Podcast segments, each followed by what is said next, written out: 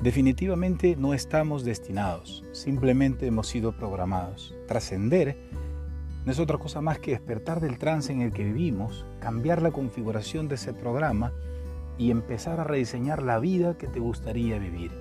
Soy Eduardo Choi y me siento muy emocionado por darte la bienvenida a este podcast, pedirte que te suscribas y que lo compartas con personas que tú creas y consideras que están listas para despertar, para trascender en su vida. Bienvenido y felicidades.